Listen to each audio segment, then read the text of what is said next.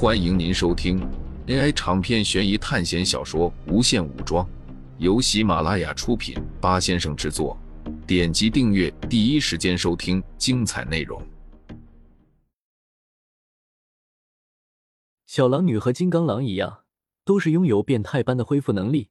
就算你把她皮肤割开，她也能快速的愈合，速度快到你刚砍伤她，她就跟没事人一样。与此同时，汉克也抓着鸟人的尸体走了下来，不过他自己就凄惨了，全身都是伤痕。苏哲从模型女的头上取下了头盔，然后戴在了自己头上，释放出精神力。可惜苏哲的感觉就像是被墙隔开一般，精神力根本就释放不出去。之后，他取下来头盔，交给了汉克：“我们得赶快把这里收拾干净，别留下迹象。我之前已经控制住了周围的居民，把他们的记忆屏蔽了，但是依然得小心。”苏哲看着地下的血迹说道：“小狼女在杀死模型女的时候，抽出爪子前还在她的内脏里搅了一圈，然后把半个肚子都拉碎了。虽然死得很彻底，但是却因为过于残暴。”导致血液还有细胞组织器官散落一地。汉克，你恢复人身后，和我一起去买些浓硫酸，我们把这里清理了，让细胞组织碳化，让蛋白质变性，这样他们也就研究不出来什么了。这是目前来看最简单的办法了。虽然这里打斗剧烈，但是都苏哲控制下来后，由于没有人报警的缘故，所以巡捕一直没有来。过了几个小时后。苏哲和汉克回来了，小狼女则是一个人待在这里。和一群死人待在一起的感觉怎么样？一定不好受吧？汉克关心的问道。小狼女劳拉则是拿出一根女士烟，优雅的点燃之后说道：“没事，这才几具尸体，我见过的比这多了去了。”汉克将一桶浓硫酸抬了进来，因为他力气很大。所以轻而易举的就把场地布置完成了，然后他把模型女的尸体扔到了浓硫酸里，看着人体一步步慢慢的变成一滩红色的液体，然后和浓硫酸混合在一起。只是苏哲对这个处理并不满意，要是有黑岩的话，他完全可以把模型女和其他几个变种人尸体烧得干干净净，将剩下的变种人尸体溶解后，最后再用浓硫酸把地面清洗了一次。不过，因为浓硫酸有强烈的挥发性，所以苏哲只能离开现场，只能让汉克和小狼女来操作。等到这一切都做完后，汉克将整栋楼都洒满了汽油，随着火苗的升起，顷刻间整栋房子就燃起了大火。我突然感觉心情复杂，没想到我会这样葬送他。汉克看着苏哲。苏哲知道他说的是模型女瑞文，不过，你虽然损失了一个朋友，但是你之后将会拥有很多很多朋友。但愿如此吧。汉克露出了一个不知道是喜是忧的表情，小狼女则在一边静静的看着。你之前是去看摩根去了吧？小狼女并没有否认，他在这个时代还是一个混蛋。我觉得你去的时候，应该看到他正在睡女人吧？我估计他还是那个女人的保镖，是吗？不过我并没有找他，我之前是去干别的事情了。不过你这样说让我感到很有意思，剩下的时间我就去找他吧，说不定什么时候我就离开一九七三年了。小狼女说完，就趁着夜色离开了。我们来这里的时候，刚好发现他们在处理特斯拉克还有他同事的尸体，那个蛤蟆男。直接将两具尸体吞到了肚子里，然后就消化了，真是恐怖。走吧，我们还有事情要做。还有事情？特斯拉克已经死了，模型女也已经死了。按理说，我们已经阻止了哨兵计划。汉克疑惑的说道。但是苏哲却摇了摇头，因为他的手环根本就没有给他回复。虽然杀掉了哨兵计划的头目，也彻底毁灭了哨兵的来源，但是手环却认为他没有完成任务。如果这样都还没有完成任务的话，那么问题应该就出在万磁王那边了。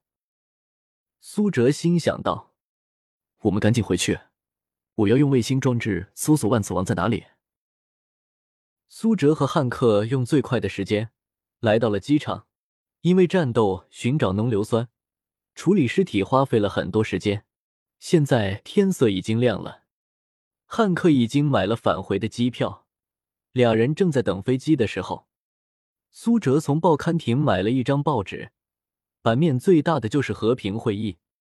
随后他又买了一张国际报纸，在上面他看到了一则这样的新闻。两日前，一家地处佛罗里达州的实验室发生了爆炸，实验楼包括工人在内的一千零三十二人无一幸免，全部死亡。苏哲看到这则新闻，瞬间就反应过来，万磁王在佛罗里达州。苏哲拿着报纸给汉克看，那我们现在去佛罗里达州，有没有直达那里的机票？没有，需要我们转机。就在这时，苏哲看到了两个熟人，就是昨天晚上苏哲在特斯拉克别墅旁边遇到的人。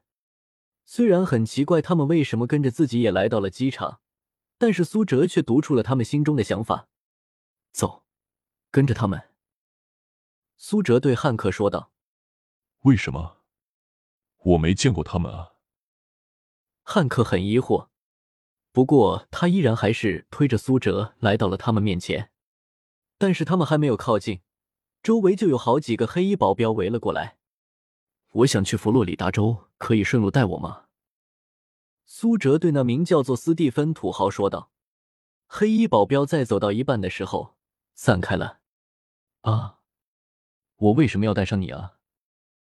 史蒂芬刚想拒绝的时候，他突然又说道：“欢迎，欢迎。”汉克看向苏哲，这样不太好吧？之后，斯蒂芬就带着苏哲他们坐上了他的私人飞机。这斯蒂芬绝对是一个大土豪，不过苏哲并不关心这一点。他从斯蒂芬的记忆里没有看到丝毫和他本次任务相关的东西。这次航程进行的十分和谐。经过不短的航行，苏哲终于到了佛罗里达州的机场。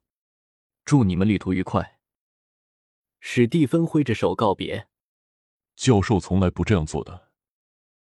汉克用奇怪的表情看着苏哲，他因为和鸟人大战了一场，身上还绑着绷带，看起来就像个木乃伊一样。可我不是教授。